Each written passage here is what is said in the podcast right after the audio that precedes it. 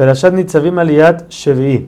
En síntesis, Moshe le dice al pueblo que si la persona escucha la voz de Hashem, entonces van a tener todas las bendiciones, pero si se van por el mal camino, entonces les van a pasar lo contrario.